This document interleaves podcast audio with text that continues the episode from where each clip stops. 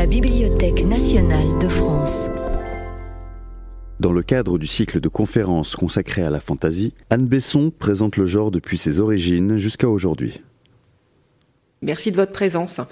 Donc finalement, pour plus de simplicité, j'ai choisi de, retenir pour titre même de ma conférence euh, celui du, euh, du site, euh, de ce site internet de la BNF hein, qui a ouvert ses portes virtuelles hier et dont voilà, vous avez peut-être déjà entendu parler et dont j'ai l'honneur et le, plaisir d'être la, la directrice scientifique. Donc fantaisie, retour aux sources.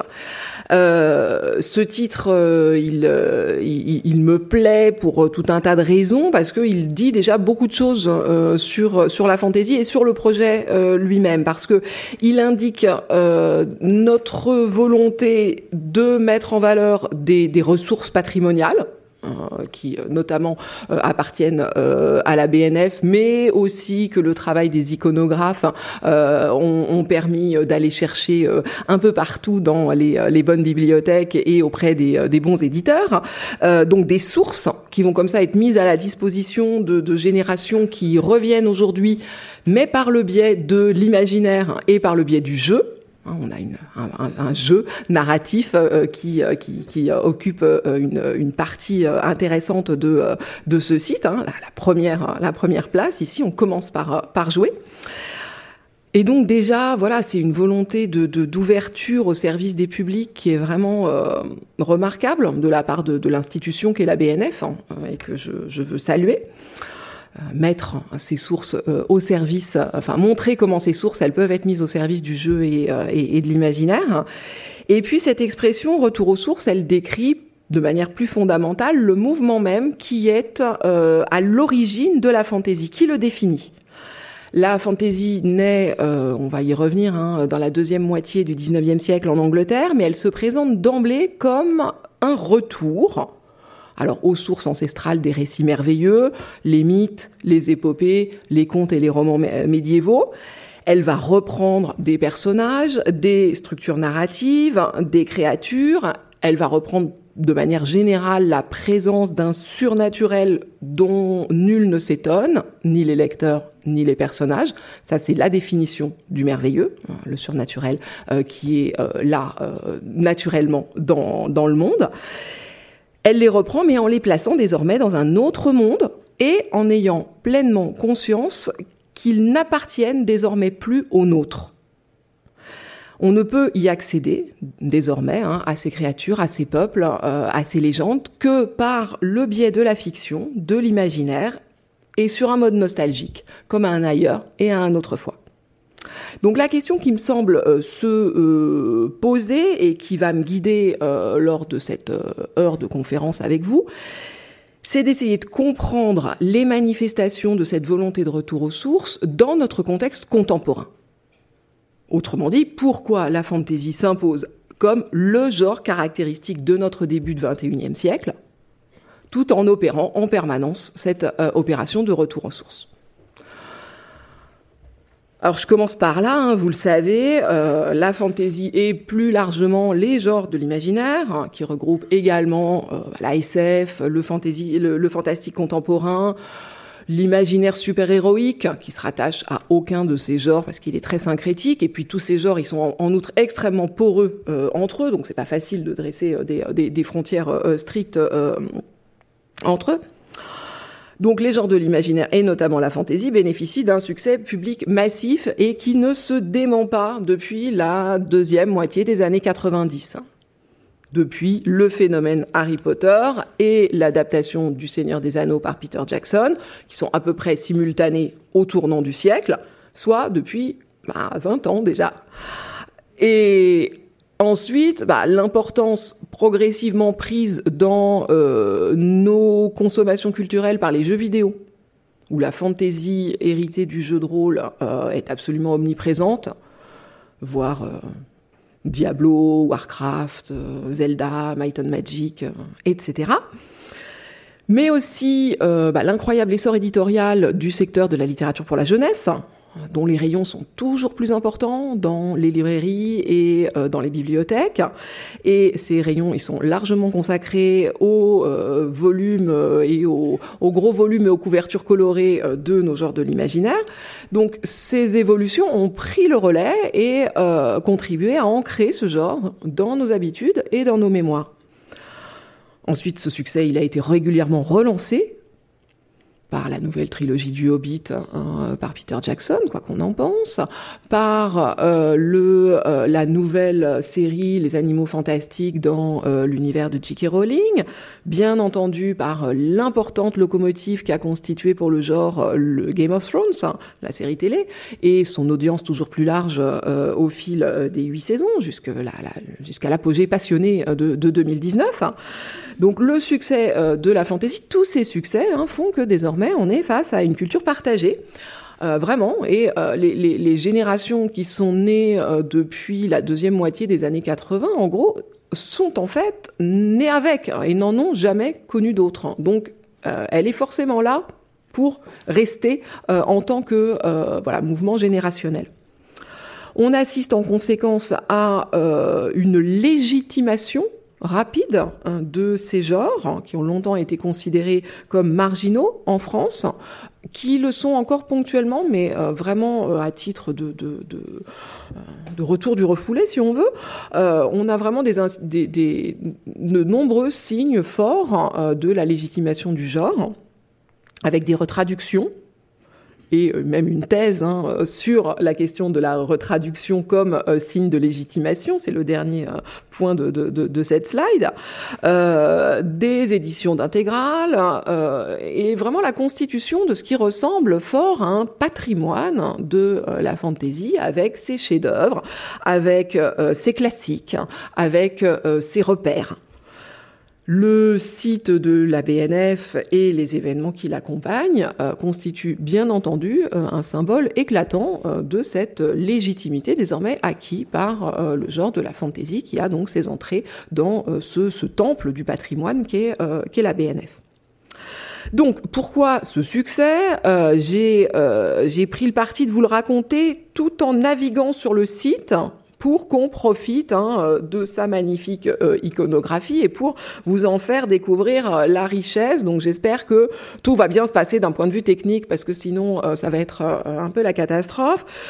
Bon, normalement, il y a de la connexion. Le site, lui, marche très bien, je vous rassure, on l'a déjà amplement, euh, amplement testé euh, depuis hier. Et euh, donc voilà le plan euh, qui euh, devrait me, me, permettre de le faire en quatre points qui, qui proposent donc chaque fois de s'arrêter sur des éléments qui sont propres à la fantaisie dès ses origines et qui permettent d'éclairer son succès contemporain. Donc voilà, on va à chaque fois traverser euh, la, la fantaisie euh, jusqu'à euh, voilà voir ce qui, dans sa constitution de départ, permet d'expliquer ce qu'elle est devenue au XXIe siècle. Alors, donc, je, je sors de là et, et je vais sur le site. Ouais, ça marche. Donc, si je euh, reviens d'abord, comme je vous l'avais annoncé, sur euh, l'histoire du genre. C'est l'Angleterre victorienne, donc, hein, qui est euh, le berceau de la fantaisie, et euh, William Morris, qui en est la première grande figure marquante. Or, cette naissance de euh, la fantaisie dans la seconde moitié du 19e siècle euh, anglais, donc durant les périodes victoriennes et édouardiennes. Vous avez les dates ici, c'est euh, les deux tiers du 19e, surtout la deuxième moitié, et le début 20e. Donc, elle se produit sur fond de bouleversements historiques qui sont à la fois sociaux, économiques et existentiels. C'est-à-dire qui touchent à la fois les modes de vie et les façons de penser euh, des gens. L'Angleterre est à l'époque un immense empire colonial et c'est vraiment de loin la plus grande puissance économique euh, de l'époque. Donc, Elle connaît une industrialisation précoce et féroce hein, euh, qui euh, s'accompagne d'une destruction rapide euh, des paysages naturels dans les campagnes et d'une pollution désastreuse des villes où s'entasse une population misérable. Hein. Je, réduis grossièrement, mais c'est ce que vous avez par exemple dans les, dans les, dans les ouvrages de Dickens, qui datent de la même période que les débuts de, de la fantasy. Et ici, hein, vous avez cette image d'Arthur Rackham euh, qui euh, figure dans euh, Kensington Gardens, qui est la, première version de, de Peter Pan. C'est une réédition de, de, Peter Pan at Kensington Gardens où il est encore bébé et, et où donc on le qui a été réédité avec ces, très belles illustrations de Raqqa, mais on voit, on le voit s'envoler donc au-dessus des fumées noires des usines de Londres. Et c'est pour répondre donc à cette euh, situation euh, socio-économique, sociopolitique, que euh, les premiers auteurs de fantasy vont, euh, de manière critique, privilégier le surnaturel et préférer des mondes merveilleux et proposer des mondes merveilleux de préférence à ces évolutions-là. Le réalisme accompagne les développements urbains, industriels et rationalistes mais le choix de l'imaginaire, lui, en parallèle, eh ben, peut s'assimiler à une forme de résistance face à la modernité, dont l'objectif serait de préserver une forme euh, d'enchantement. Ainsi, alors je descends, désolé, je passe des choses, hein, mais je veux arriver à l'album hein, sur les pré-raphaélites qui est ici. Ah, et on voit William Blanc. il est là. Euh, donc l'album ainsi donc les, les, artistes de la confrérie euh, pré-raphaélite euh, sont euh, un groupe euh, qui vraiment ont, ont fondé l'esthétique de la, la fantaisie et qui s'inscrivent dès leur nom dans le pré, dans l'avant. Ils entendent retourner avant Raphaël, donc avant les révolutions esthétiques et picturales de la Renaissance italienne. Et en leur sein, eh bien, on euh, distingue euh, William Morris, euh, donc qui est considéré comme le premier grand auteur de, de fantasy, qui à la toute fin de sa vie une vie incroyablement prolifique. il va publier les premiers romans de fantasy pour adultes. Vous pouvez sur le site euh, avoir accès euh, en piste audio à, euh, au premier chapitre, aux six premiers chapitres de La source au bout du monde, qui a été tardivement traduite par les éditions aux sources de Vulcain. Et donc, euh, cette, euh, ce, ce, père de la fantaisie, qui est William Morris, était aussi, hein, vous l'avez juste là, le cofondateur en 1885 de, de la Socialist League euh, en Angleterre. Donc, il est également politiquement engagé contre les dérives de l'industrialisation, pour la justice sociale, pour de meilleures conditions de vie pour les ouvriers. La critique de la modernité, c'est vraiment une euh, dynamique fondamentale de euh, la euh, fantaisie. William Blanc, dont c'est une des, voilà des théories phares, nous en parle sur le site hein, dans cette dans cette partie-là, critique du monde moderne. L'idée, c'est que la fantaisie se tourne vers des ailleurs et des autrefois. Elle va prendre le revers de l'Occident contemporain en se tournant à la fois vers l'Orient, fantasmé et vers un Moyen Âge euh, réinventé, revisité. Alors l'Orient est à la fois fascinant euh, et dangereux, c'est l'imaginaire des mille et une nuits qui va notamment être très présent dans les débuts du cinéma, euh, avec des, voleurs de Bagdad, des, voyages de Sinbad, etc. Et, et, le Moyen Âge, eh bien c'est ce médiévalisme qu'on associe encore très majoritairement à la production de, de fantasy qui se déroule souvent dans des mondes ruraux, pré-technologiques, qui ressemblent à une certaine image qu'on peut se faire du, Moyen Âge, plus ou moins précisément. Ça peut ressembler à la littérature du Moyen Âge quand, on lit Tolkien, ça peut ressembler un peu plus à l'histoire du Moyen Âge quand on lit George Martin, euh, mais de toute façon, voilà, on a souvent cette, cette, ce, renvoi euh, à, euh, un Moyen Âge fantasmé, hein, pour reprendre le titre euh, du, focus, et même si la fantasy est, en réalité loin de, s'y limiter hein, et explore très largement euh, différentes périodes euh, du passé. Donc ce fantasme euh, de l'ailleurs et de l'autrefois veut s'opposer à l'idéologie du progrès euh, qui se développe euh, tout au long du XIXe siècle et qui domine encore largement au XXe, et dont on pense qu'il condamne, hein, qu'il renvoie une certaine obsolescence à la fois des vieilles croyances, une grandeur des épopées, une grandeur à la fois noble et solidaire, euh, et puis le rapport spontané à une nature euh, préservée, à une nature animée euh, qui contenait encore des formes de magie et de transcendance. Ces tendances-là, on les observe tout au long de l'histoire du genre. elles s'illustrent par exemple chez Tolkien, puisque euh, les règnes de Sauron ou euh, de Saruman illustrent clairement hein, comment le désir de guerre va de pair avec l'industrialisation. Vous avez ici cette euh, très belle euh, illustration euh, signée par Ted Natsmith, voilà, qui vous montre le, le, les, tours hein, sous forme de, choses pointues et, de lave et de fumée. Voilà, on, peut penser hein, aux cheminées d'usine qu'on a vues il, y a, peu de temps et, aux fourneaux de, la, métallurgie. donc le, désir de guerre va de pair avec l'industrialisation et la destruction des peuples et des espaces naturels vont également euh, de, de pair.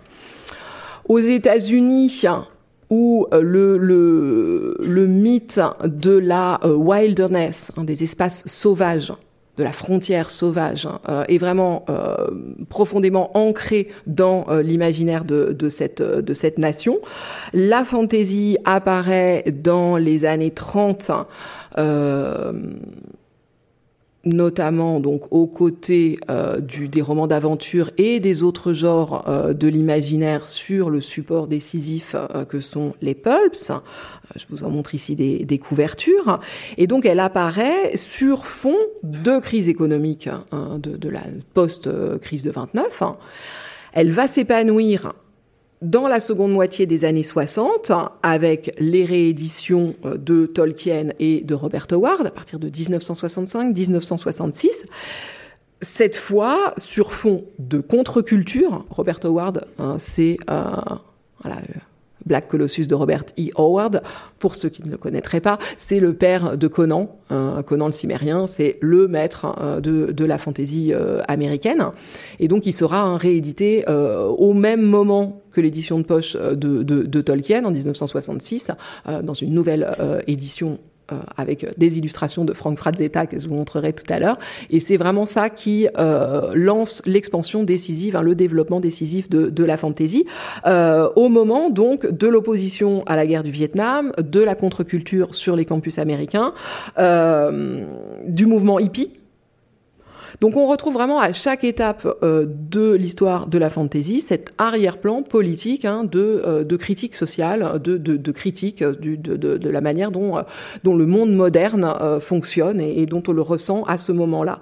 Et aujourd'hui, on retrouve très clairement hein, cet aspect. Il est évident que cela contribue à la pertinence contemporaine du genre euh, que euh, l'ancrage éthique ou politique euh, qu'on peut euh, lui trouver. Et notamment la préoccupation écologique hein, trouve un, moyen d'expression privilégié euh, dans, la fantaisie de manière plus précoce hein, qu'elle ne l'a fait dans les autres genres et notamment dans la dans la littérature réaliste hein, contemporaine qui tend qui tendait, hein, c'est de moins en moins vrai, mais à être plus intimiste. Hein, Hein, voilà, plus, euh, plus, plus consacré euh, à euh, des, des, des, questionnements psychologiques ou, ou alors à, à limiter à, des, à des problématiques sociopolitiques, mais voilà, de, de, de, pas ouvert à ce point sur, sur, sur la nature et sur, et sur l'ailleurs. du coup, on a choisi de consacrer un des petits formats découvrir ouais, ils sont pas pareils, euh, à cette euh, à cet aspect-là, au plaidoyer pour la défense de la nature. Voilà, par exemple, euh, la, partie euh, sur Game of Thrones et son fameux Winter is Coming, hein, qui constitue l'exemple le plus probant et le plus intéressant de cet investissement des préoccupations de défense de la nature et du climat dans la, la fantaisie la plus récente.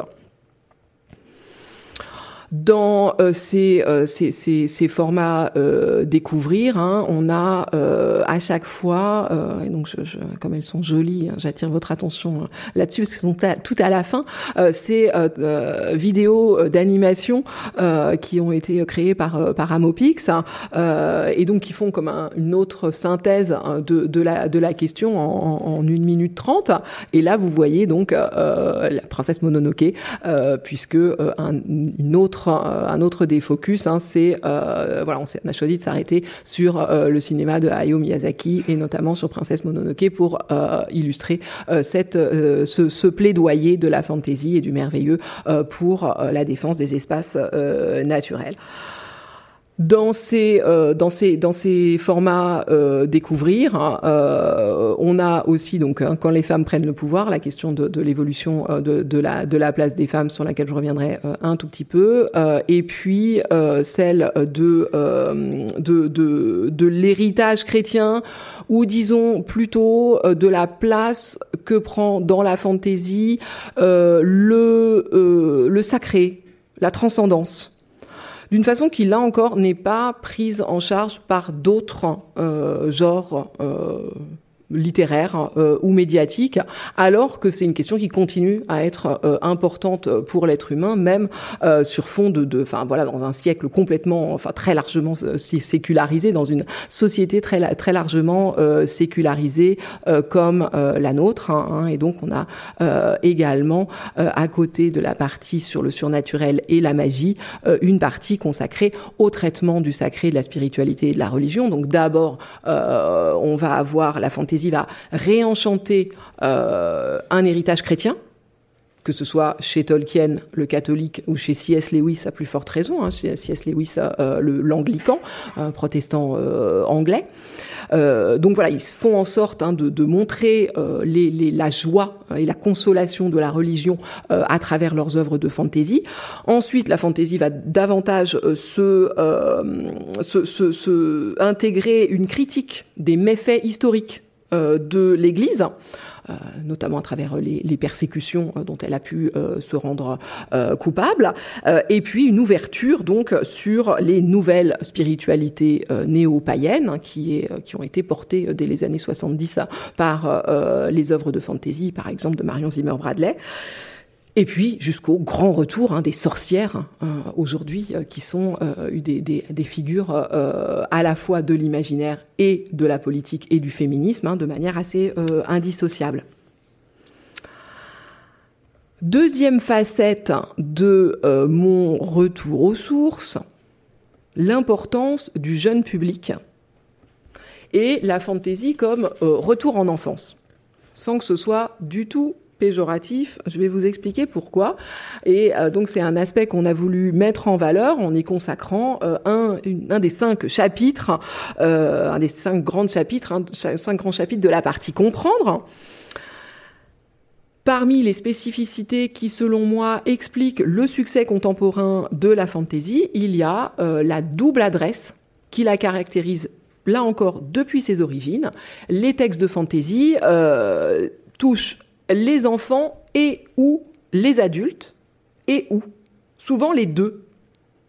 Ce qui a pu lui être reproché, hein, ça a pu accentuer la marginalisation du genre, mais ça s'avère aujourd'hui un atout euh, incontestable parce que bah, la fantaisie se trouve parfaitement adaptée aux attentes des nouveaux publics transgénérationnels euh, qui se sont euh, imposés depuis le tournant du siècle.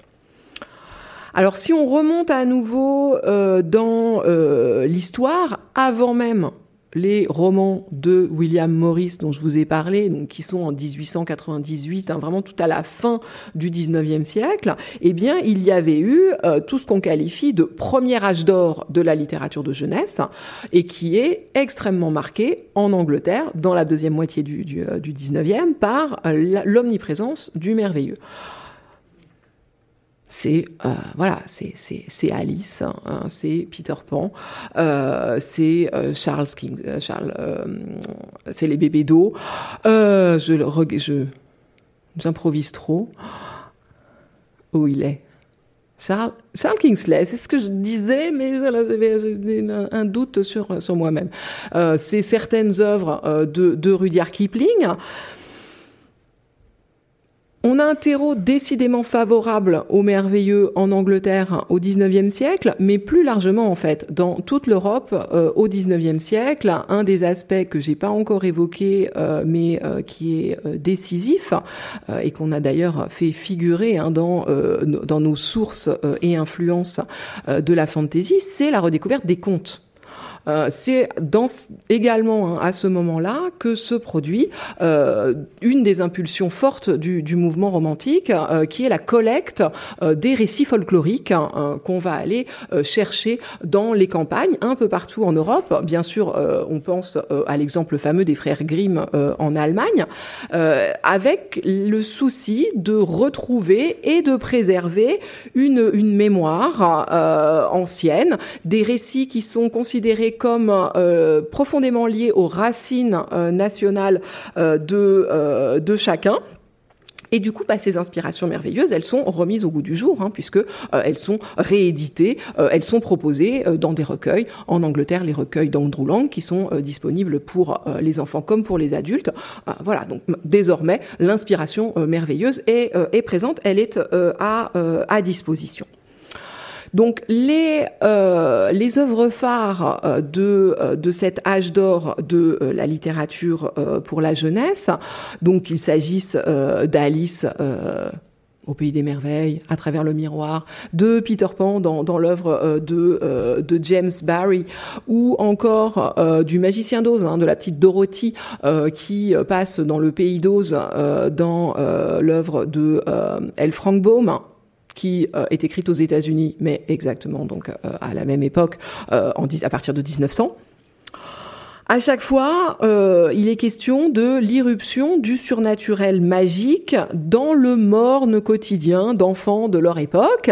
les parcours des personnages se comprennent comme des images de la construction de leurs, de leurs euh, identités respectives, entre refus de grandir et désir de grandir. La fantaisie ayant l'intérêt de matérialiser de manière très concrète ces questionnements. On va avoir affaire à des métamorphoses, on va avoir affaire à des compagnons qui à chaque fois sont des reflets de facettes de euh, la personnalité de l'enfant, par exemple. Le lien privilégié des plus jeunes euh, au merveilleux, euh, on, y pense régulièrement. Enfin voilà, dans, nos mentalités, euh, on, l'associe à une sorte de monde enchanté de l'enfance, un paradis hein, de la croyance plus plus voilà préservé, noble et pur, et que les enfants, que les que les adultes perdraient progressivement. Alors la fantaisie veut revenir hein, à, des, à des images d'enfance du monde et, et pour chaque lecteur, une grande partie de sa séduction tient à ce qu'elle renvoie pour chacun à un peu de son enfance. Mais ça ne veut pas dire non plus euh, que euh, la fantaisie doit céder à la tentation de la puérilité euh, ou infantiliser ses publics. Et elle en a très tôt conscience. Tolkien s'est élevé contre cette tentation en rappelant que ce qu'il appelle les histoires de Faerie ne sont pas seulement, ni même surtout, destinées aux enfants, et que quand elles s'adressent aux enfants, elles s'adressent chez les enfants aux plus hautes aspirations de cet âge. Ça n'est pas facile, hein, le merveilleux, ça n'est pas puéril, hein, c'est au contraire voilà quelque chose qui qui en appelle à à une force intérieure qui n'est pas un refus de qui ne s'égale pas à un refus de grandir. Et du coup, tout au long de l'histoire du genre, euh, les auteurs les plus grands euh, vont euh, adresser une, une part de leurs œuvres au jeune public. C'est le cas chez Tolkien avec le, le Hobbit, chez C.S. Lewis avec les Chroniques de Narnia, et puis plus près de nous, Ursula Le Guin, les, les Chavolants par exemple, Neil Gaiman, Terry Pratchett. Neddy Okorafor, hein, qui, euh, qui, qui, écrit euh, des, des, romans ados et jeunes adultes. En France, entre autres, Fabien Clavel ou euh, Estelle Faye. Donc, pour ceux, je parle de ceux qui écrivent à la fois hein, des œuvres adultes et des œuvres pour les enfants, et c'est vraiment quelque chose de très répandu dans le monde de la fantasy, alors que pas dans les autres genres. Harry Potter ou encore la trilogie À la croisée des mondes de Philippe Pullman sont venus au tournant du siècle euh, nous montrer que euh, des œuvres a priori destinées à la jeunesse au départ pouvaient, par leur qualité, dans la construction de l'intrigue, euh, dans le world building, hein, la construction du monde, des personnages, dans la manière dont euh, elles orchestraient des échos euh, à long terme euh, entre euh, les différents volumes et avec toute une tradition justement des récits merveilleux antérieurs. Avec ces qualités, ils se retrouvaient à recruter leurs lecteurs bien au-delà euh, d'une euh, classe d'âge de public euh, prédéfinie.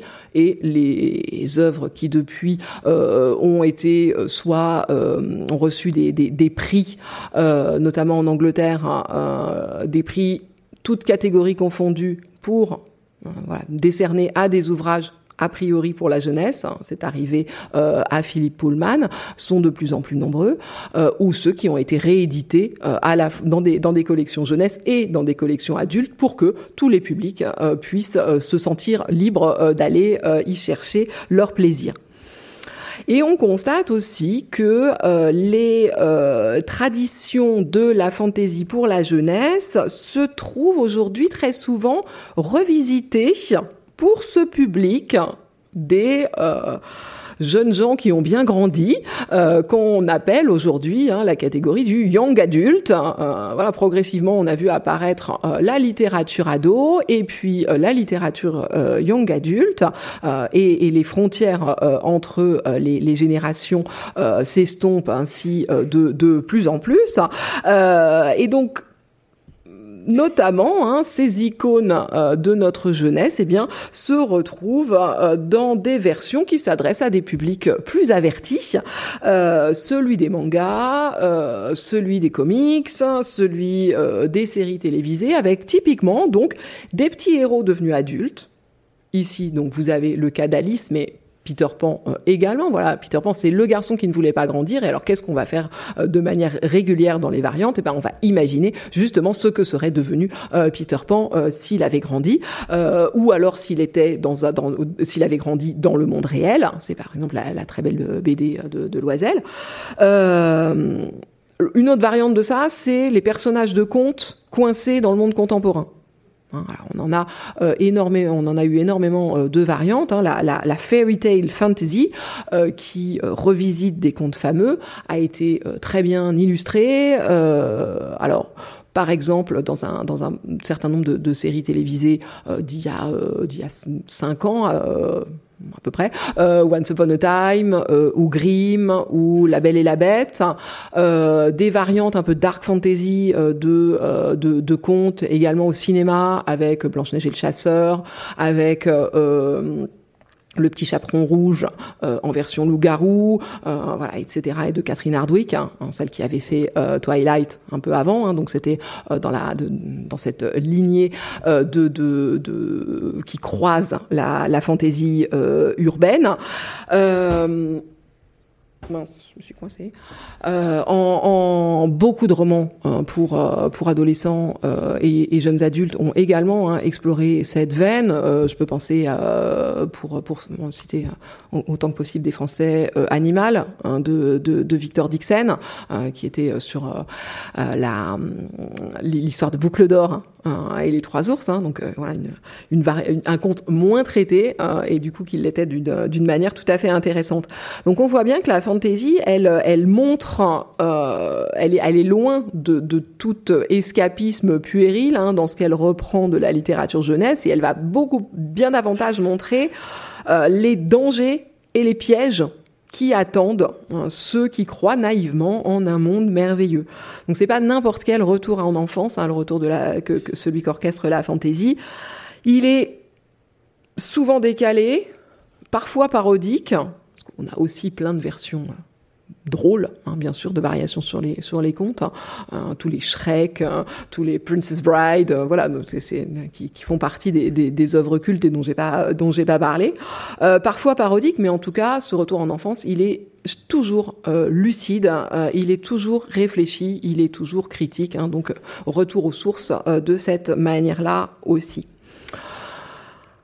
Troisième point fort de notre fantaisie, euh, directement euh, lié à cette importance du jeune public, mais aussi aux origines que j'ai rappelées tout à l'heure, puisque le médiévalisme anglais, où euh, la fantaisie prend sa source hein, dans la deuxième partie du XIXe siècle, est un mouvement architectural, un mouvement pictural autant qu'un mouvement littéraire. Donc hein, tout de suite, la fantaisie est multi ou transmédiatique si bien qu'aujourd'hui, eh bien, euh, le genre de la fantasy se retrouve au cœur d'immenses euh, franchises de l'industrie culturelle. Euh, des ensembles de romans, de films, de séries télévisées, de BD, de jeux vidéo, et aussi des ouvrages documentaires, de bouillonnants sites de fans érudits euh, qui vont documenter les mondes ou créateurs euh, qui vont euh, voilà créer des œuvres dérivées à partir des univers qu'ils aiment ou encore voilà des, des inscriptions matérielles de ces mondes dans le tourisme néo-zélandais ou encore dans des parcs d'attractions californiens.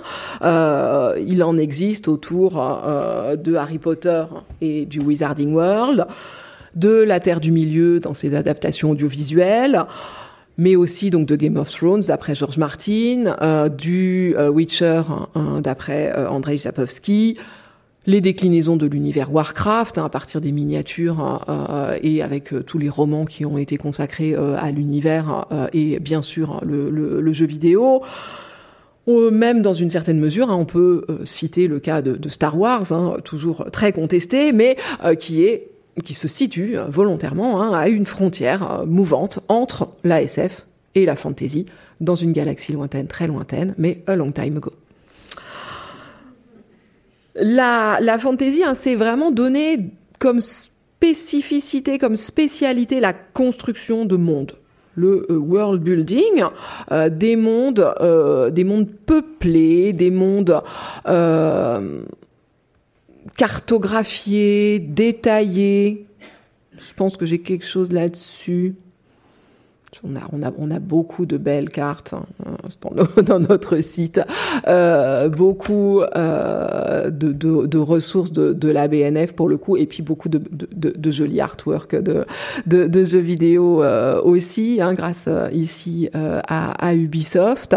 donc là, par exemple, hein, c'est Zimiamvia, Zimiamvia.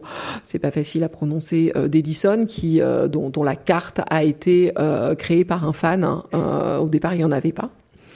Euh, il l'a il l'a il l'a dessiné parce que le, roman permet vraiment de le faire et puis ensuite elle a été euh, reprise et donc hein, je, je, vous renvoie à cet album là encore ils sont à la fin mais faut, faut descendre pour les voir. L'album sur les mondes imaginaires, hein, qui est très très réussi puisqu'il il nous raconte vraiment une, une histoire de de ces mondes depuis leur première représentation antique et, et, biblique. voilà, il est, il est il est il est très chouette celui-là. Ils le sont tous, hein, mais voilà, j'en ai mis certains en, en valeur de manière particulière. Et donc cette capacité de world building qu'a la fantasy, qui est vraiment sa grande spécialité, il se trouve que ça correspond très bien aux attentes contemporaines, à la fois des publics et des producteurs. Notamment à cause du contexte numérique dans lequel on évolue désormais. Du côté des spectateurs, des, consommateurs, des récepteurs, on a envie euh, de pouvoir retrouver une histoire, des personnages, un monde euh, auquel on est attaché, sous différentes formes, bah, par exemple, de pouvoir s'approprier un personnage qu'on a vu dans une série télé pour jouer avec dans, dans, un, jeu vidéo. Hein. Mais ça, c'est qu'une des options possibles. Et on a envie de pouvoir y accéder sur tous les, sur tous les supports. La fantaisie permet ça. Et pour les producteurs, euh, elle permet de faire fond sur un premier succès, Hein, et donc des, économies de, d'échelle, bien sûr, en développant autant de scénarios qu'on le souhaite dans le même univers, en en déplaçant seulement les coordonnées spatio-temporelles, parce qu'il est tellement vaste, eh bien il suffit euh, de se euh, euh, rendre dans une autre région, je sais pas, allons explorer Essos, ou alors dans, une, dans un autre temps, dans un autre moment de la chronologie. Vous constaterez que quand on se situe dans un autre moment de la chronologie, en général, on se situe avant le moment qui nous a déjà été raconté. C'est la multiplication des prequels hein, qu'on ne peut que, constater euh, dans euh, les, expansions des mondes multimédiatiques de fantasy et qui, du point de vue qui euh, m'intéresse aujourd'hui, hein, du retour aux sources, est encore un exemple très intéressant de cette tendance hein, de la fantasy à remonter toujours en amont, à aller toujours chercher ces nouvelles histoires. Eh bien, avant celles qu'elles avaient euh, qu'elle avait euh, déjà euh, racontées. C'est ainsi hein, qu'on peut après Harry Potter eh bien découvrir les animaux fantastiques et donc Dumbledore et les autres plus jeunes. on peut après et avant même que l'histoire de Westeros n'ait été terminée par que l'histoire de Song of Ice and Fire hein, n'ait été terminée par George Martin, eh bien il a déjà raconté l'avant, enfin commencé à raconter l'avant de cette histoire là dans, euh, Fire and Blood. Et puis les séries qui nous sont annoncées par, euh, HBO vont euh, s'inscrire aussi dans cette, dans cette démarche de, de prequel. Les elfes du Silmarillion de Tolkien vont donner lieu à une nouvelle série télévisée de HBO etc., etc. Et c'est aussi ce qui est annoncé pour la suite de Star Wars maintenant que les trois trilogies ont été bouclées. Voilà, c'est vraiment hein, euh, primordial pour le pour le genre, hein, ce mouvement de, euh, de, de retour en arrière. Et notamment donc dans ces expressions euh, multimédiatiques, c'est très frappant. Euh, on a tout un monde à disposition et on va pouvoir y raconter des histoires qui vont nous permettre de d'en explorer toujours plus loin un passé toujours plus lointain donc. Euh, en l'occurrence, c'est un juste retour des choses euh, que ce développement médiatique euh, contemporain, parce que bah, le succès de la fantasy s'ancre vraiment dès les origines dans ses déclinaisons visuelles. L'illustration, hein, c'est le média historique euh, de la fantaisie et euh, c'est vraiment euh, les superbes traditions de l'illustration de, fantasy peuvent être directement connectées à ces cycles de succès dont je vous ai parlé au, départ. Aux origines, hein, donc le pré-raphaélisme et les, art and craft hein, de William Morris, dont je vous ai euh, un tout petit peu parlé euh, tout à l'heure.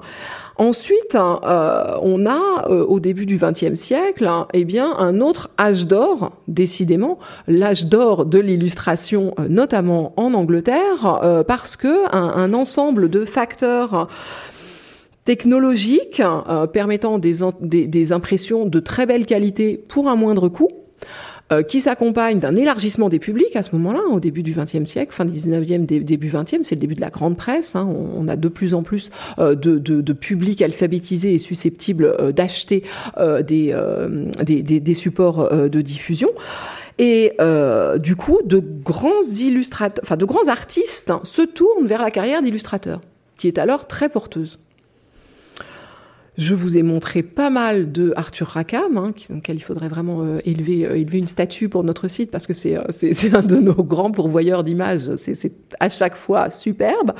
ici, je vous en montre une de, de, de, de, John Bower, hein, pour qui j'ai beaucoup d'affection. Hein, la, la, couverture de, de, de, mon premier livre sur la fantasy en 2007, c'était une petite fée de, de, Bower hein, au milieu d'un, d'un cercle de, de, de, de Gobelin.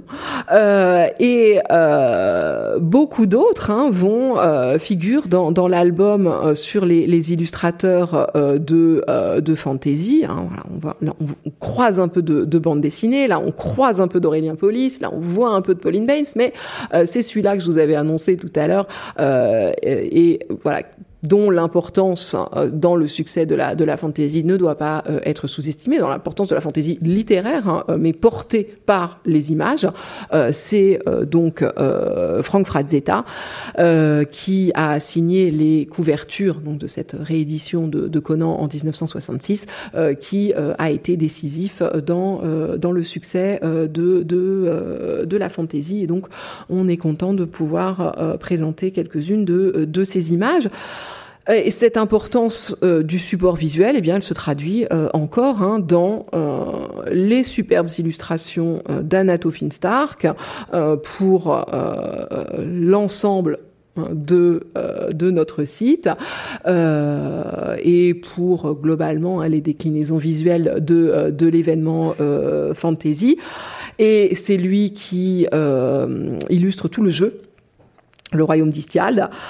Et je trouve que voilà, c'est un jeune illustrateur qui, mais qui met vraiment en valeur la, profondeur de ce qui est vraiment une identité visuelle du genre. C'est-à-dire qu'il il a repris de manière très fine hein, tous les codes hein, de la fantaisie pour nous les faire voir à nouveau autrement et euh, voilà produire cet effet euh, d'enchantement euh, qui est à chaque fois celle des voilà que veulent produire les images de de fantaisie. J'ai pas parlé de John O et de Alan Lee, mais voilà, ils font évidemment également parler, partie de, notre euh, euh, panthéon. Alors, la fantaisie euh, ne s'est imposée que récemment à la télévision, notamment pour des questions de budget. mais alors maintenant, c'est l'explosion euh, absolue dans la, la, dans la, la lignée euh, de, de, Game of Thrones. Euh, longtemps, on n'a eu que des soit des séries pour la jeunesse, hein, beaucoup de, de séries d'animation notamment, soit des choses encore des choses un peu kitsch, hein, même si on les aime bien comme comme Xena la guerrière. et voilà, il a fallu que que, que des, des, des décideurs hein, des, soient suffisamment convaincus par le potentiel commercial du genre pour le petit écran euh, pour euh, miser euh, voilà sur sur lui comme on comme on le voit actuellement hein, avec je sais pas l'adaptation de Pullman, celle de The Witcher, etc. Les exemples se sont vraiment vraiment multipliés en, quelques années, euh, voire en quelques mois. La fantasy, en revanche, elle était présente au cinéma dès les origines, vraiment. Hein. le, premier cinéma contient beaucoup de euh, d'exemples de, films de fantasy, euh, qu'ils soient inspirés des Mille et une nuits, comme je le disais tout à l'heure, ou des Nibelungen, par exemple. et puis avec la proximité du premier cinéma avec la magie au sens de l'illusion. Hein. Georges Méliès euh, est, euh, est, un, magicien euh, avant d'être le, premier cinéaste français. Et puis, donc j'avance un peu parce que sinon je n'aurais pas le temps, euh, je voulais insister sur la place euh, décisive que euh, tient la fantaisie dans les médias ludiques, hein, donc le jeu de rôle et le jeu vidéo. Euh, c'est extrêmement notable parce que le euh, développement des médias ludiques, c'est vraiment une des caractéristiques fortes hein, de la culture contemporaine. Hein, des évolutions très fortes euh, qui ont marqué euh, le, le, les dernières décennies euh, du développement culturel. Les jeux vidéo sont aujourd'hui le premier média hein, de l'industrie du divertissement et c'est une forme d'expression extrêmement polyvalente leur succès. Hein, donc on a on a choisi de mettre euh, par exemple le, le focus hein, sur sur Dark Souls, hein, qui est euh, peut-être un, jeu un peu moins euh, connu, mais qui est qui est vraiment bah, sublime, hein, comme le comme le dit le, le titre. et le, le succès des jeux vidéo participe indéniablement de l'expansion de l'imaginaire de fantasy. Les deux vont ensemble, puisque bah, c'est directement du désir d'explorer les mondes de fantasy, d'y entrer Hein, et d'y vivre sa propre aventure hein, euh, en y jouant son propre personnage, hein, euh, que euh, bah, est né, sont nés les premiers jeux de rôle dans les années 70, au milieu des années 70, Donjons et Dragons. c'est voilà, au départ, j'aime Tolkien, j'aime les mondes de fantasy qui se sont qui se sont qui sont apparus dans, cette lignée, et, j'ai envie de, continuer à marcher sur la terre du milieu. Voilà, c'est cette impulsion-là que vient euh, le, jeu de rôle. Et ensuite, hein, euh, le jeu de rôle a évolué au rythme rapide des progrès technologiques, euh, puisqu'au départ, les premiers jeux vidéo eh bien, sont souvent euh, des adaptations, des tentatives d'adaptation au départ entièrement textuelles, comme Zork, bah, des jeux de rôle papier jusqu'au monde numérique ouvert euh, d'aujourd'hui, hein, jusqu'à euh, Skyrim que vous pouvez euh, retrouver en, en réalité virtuelle dans la salle A. N'hésitez pas hein, à revenir pour approfondir cette partie-là sur les médias. revenez à la BNF en salle A comme audiovisuel, si vous l'avez pas encore fait. la salle audiovisuelle a préparé une, une offre de ressources, mais vraiment incroyable avec plus d'une centaine de jeux euh, en accès libre, euh, une soixantaine de films, deux séances de cinéma par jour et des merveilles d'archives, notamment du jeu de rôle, qui sont pour le coup sous vitrine parce qu'il s'agit d'un patrimoine. Euh, et donc voilà, c'est c'est c'est très beau et ça complète hein, et, et, et, accompagne le site et les conférences. Le dernier aspect euh, dont je voulais euh, vous parler et qui en fait hein, me fait revenir au, au début, mais c'est volontaire, hein, vous aurez constaté que le plan retourne aux sources, hein, euh, euh, les déclinaisons médiatiques les plus contemporaines constituent autant de manières, souvent innovantes, de revisiter un patrimoine des récits merveilleux qui lui, est extrêmement ancien.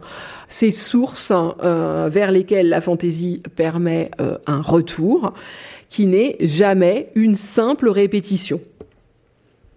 Donc retour, mais pas répétition. Alors, le, genre de la fantaisie s'inscrit bien, hein, c'est évident, dans la filiation directe ou plus diffuse des récits mythologiques, alors d'abord ceux euh, qui sont au fondement de la culture européenne, les euh, mythologies et les épopées euh, du, du, canon antique, par exemple, euh, ici, hein, sur euh, le, l'Iliade et l'Odyssée, euh, c'est, euh, c'est Sandra Provini euh, qui euh, nous parle hein, de leur réinscription dans, dans la fantaisie contemporaine, album sur les, les figures de la mythologie antique et, et une interview hein, où, où, elle, elle résume ce, ce propos sous une autre forme. Donc, euh, héritage antique, les mythologies nordiques et germaniques, hein, très importantes aussi pour, la, fantaisie, et qui ont euh, longtemps été euh, plus mal connues, et que donc la fantaisie était euh, vraiment une, un, une, des principales portes d'entrée pour euh, découvrir euh, ce patrimoine-là héritage euh, médiéval, euh, bien entendu, euh, le, le, merveilleux médiéval est dominant hein, euh, en fantasy avec notamment euh, le rôle euh, fondamental de la légende arthurienne et de ses inlassables réécritures hein, depuis que le roi Arthur a, a, vécu peut-être fin, fin, fin 5e, début 6e et depuis que des romans lui sont consacrés au 12e siècle. Hein, voilà, il y, y a, eu quelques pauses, mais la, le, le, monde contemporain a, a, vraiment repris cette, ces, ces, ces enjeux-là et cette volonté de, variation hein, permanente sur euh, le, mythe arthurien.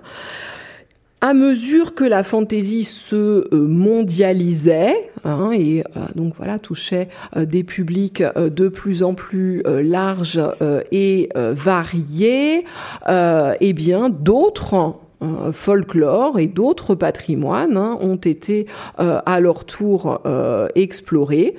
on ne s'est pas limité aux sources du monde occidentale. Euh, voilà, ça n'est pas, ça n'est plus une littérature euh, purement euh, anglophone. On a été voilà chercher du côté des inspirations slaves, toujours en Europe, hein, et aussi beaucoup hein, dans la richesse des des folklores orientaux. C'est dans la fantaisie à travers le monde. Donc la fantaisie puise son inspiration dans ces traditions extrêmement riches et vastes, et ça en fait au passage un excellent outil pour les médiateurs de la culture. Les enseignants, les bibliothécaires, les parents aussi, hein, qui sont des, médiateurs euh, à leur niveau, et puis pour tous les curieux de savoir, parce que quand on aime ce genre d'histoire, ah ben, en général, qu'on soit jeune ou moins jeune, elle fonctionne comme euh, des incitations à en découvrir davantage. D'où vient l'incroyable bestiaire euh, qui peuple, sous des formes toujours différentes, eh euh, un nombre incalculable de jeux vidéo ou bien les, les, alentours immédiats du château de Poudlard. D'où viennent les points communs entre les héros, entre les quêtes, entre les peuples merveilleux euh, ou euh, monstrueux. Le site hein, contient euh, toute une partie transmettre qui offre hein, ce type d'entrée dans les ressources de la fantaisie et donc qui invite hein, à se saisir des, des contenus de la partie comprendre pour y construire des parcours pédagogiques adaptés. D'accord? Inventer une quête, euh, voilà, avec euh, des, des, une volonté hein, d'introduire du ludique dans, euh, dans le pédagogique. Et voilà, après, à partir de là, on revient sur le, le comprendre. Hein, les héros et la quête, c'est un texte de Florian Besson qui n'a pas de, de, rapport familial avec moi, mais qui est très bien néanmoins. Euh, donc la fantaisie s'en inspire, mais euh, l'Odyssée, la Bible, Chrétien de Troyes, ça n'est pas de la fantaisie. Pas encore. Parce que ce sont des textes qui émanent de contextes anthropologiques complètement différents, auxquels la fantaisie, qui est la littérature du merveilleux contemporain, renvoie, mais en sachant très bien qu'elle n'y a plus un accès direct, qu'elle n'y a plus le même rapport du tout. D'où son caractère nostalgique, mais aussi la très grande liberté dont elle bénéficie pour revisiter constamment ses sources. Et c'est là-dessus que je terminerai. La fantaisie, c'est un genre vivant. C'est un genre actuellement très dynamique. Je ne peux que euh, vous euh, renvoyer euh, à attirer votre attention hein, sur la très riche production française contemporaine. Mais on a eu le, plaisir hein, de pouvoir faire participer de nombreux auteurs et autrices de euh, fantasy euh, française. Hein. Vous avez hop, une couverture de Lionel Davoust euh, qui qu'on a interviewé dans le cadre des, du festival des, Imaginales d'Épinal. Hein, voilà, vous avez des il n'y a, pas que ces quatre-là, il y en a, y en a encore davantage. Et puis il y a des, des, aussi des interviews de. tu veux que je montre le Ouais. Tu veux dire si je clique sur la, voilà. Des auteurs, créateurs et fans de fantasy nous font part hein, de, leur passion. Voilà, on a euh, on a aussi euh, des membres de l'association Elbatkin.net par exemple hein, euh, qui, qui ont bien voulu être interviewés pour ce site. donc la fantasy c'est un genre vivant, c'est un genre qui se met à jour en permanence. Du coup, est-ce que je peux revenir? Oui, c'est un genre qui actualise dans euh, la production la plus contemporaine, dans les médias les plus contemporains, des problématiques existentielles immémoriales, hein, déjà présentes dès les premiers mythes et qui parlent encore à l'être humain euh, aujourd'hui, de sa condition mortelle, de son rapport au monde.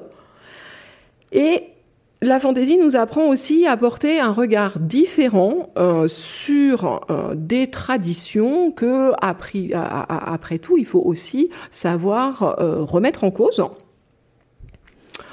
Et par exemple, hein, l'évolution du, rôle des femmes, que j'évoquais tout à l'heure, hein, et qui est l'objet d'un de, nos de nos découvrir, hein, est absolument notable hein, dans ces actualisations du, du genre de, de, la fantaisie. Hein, la manière dont les héroïnes sont représentées a, a, a profondément évolué, hein, et c'est une bonne chose, au fur et à mesure de l'histoire des mentalités et de l'évolution de notre regard sur euh, les femmes et euh, leur héroïsme euh, propre, mais aussi le regard porté sur les représentants de l'altérité, hein, une altérité longtemps présentée comme monstrueuse en fantaisie, mais qui est constamment revisitée aujourd'hui d'une manière toujours plus, nuancée, qu'il s'agisse des représentations des peuples barbares, hein, dont, William Blanc, qui est ici, parle aussi souvent. Hein, les, grands représentants, ce sont les orques,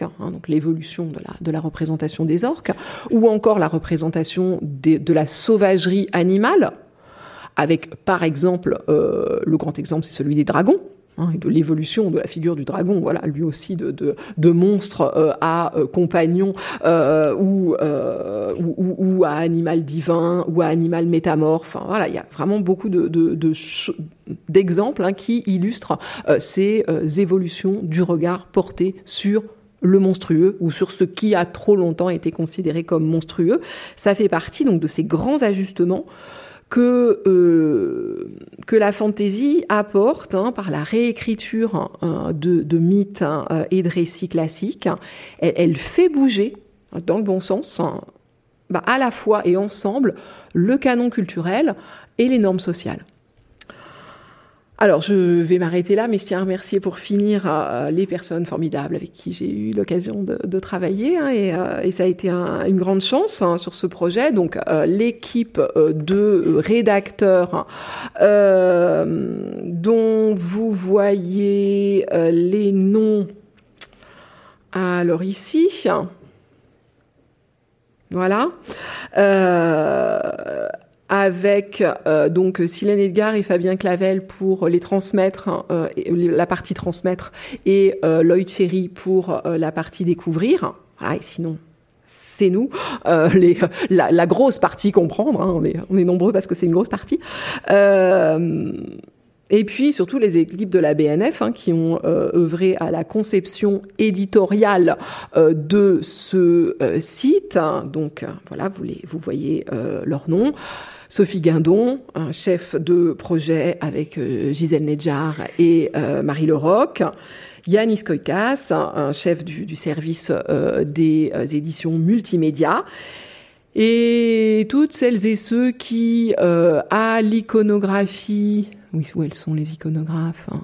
Voilà, à l'iconographie notamment, et puis au département de l'audiovisuel aussi, qui a été impliqué bah, ont permis à la fantaisie d'entrer à la BNF. Je vous remercie.